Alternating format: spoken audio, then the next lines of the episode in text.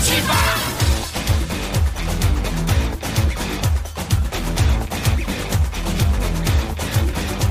你快乐吗？我很快乐。小朋友们，大家好，欢迎收听小月妈妈讲故事。今天不是小月和妈妈讲，我们今天要有一个小朋友，雨欣小朋友，他要给大家讲故事。他要讲一个什么样的故事呢？嗯，不知道，是关于礼貌的。小月，你平常懂礼貌吗？有时候忘了。比如呢？有一天。有一天怎么呢？最容易忘记说什么？最容易忘记说请和谢谢啊，请和谢谢。我们来听听看，雨欣小朋友今天讲的是关于什么礼貌用语？一起来听吧。大家好，我叫尹雨欣，今天要给大家讲的故事是。别忘了说谢谢！哗啦啦，下起雨来，森林里的雨就是说来就来。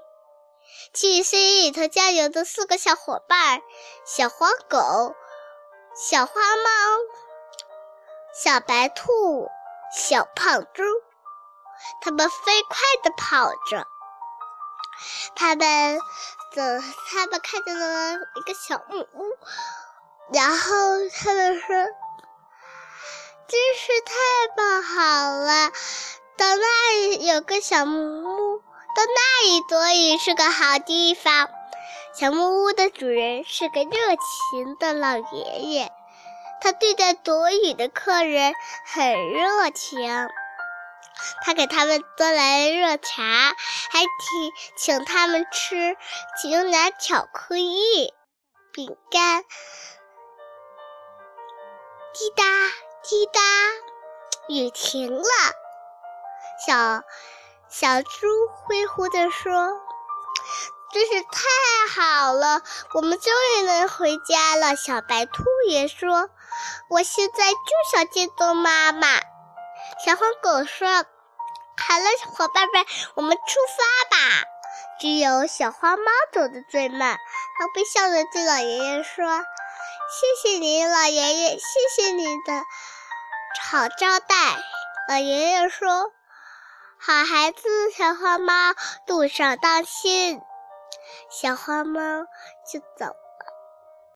然后，小伙伴们都奇怪的问小花猫：“小花猫，你对老爷说什么了？他为什么说你是个好孩子？”喵喵，伙伴们，你们一看小木屋的时候，把。这一句重要的话儿给忘了说了。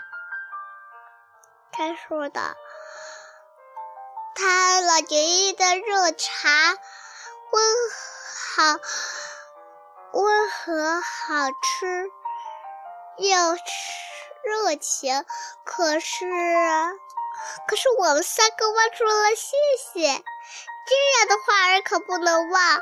我不仅得见兔妈妈了，我要把这个重要的话儿给补上。小朋友们千万也记住，谢谢这个话语很重要。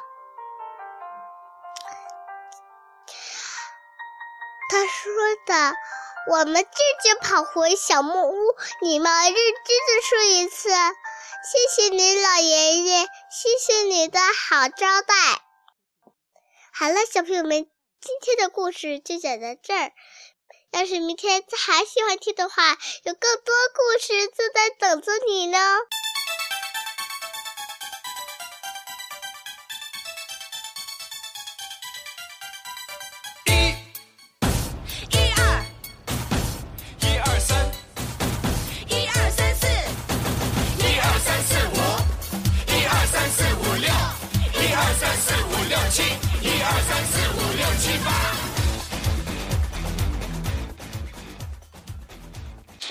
好啦，小朋友们，这就是雨欣小朋友讲的。别忘了说谢谢。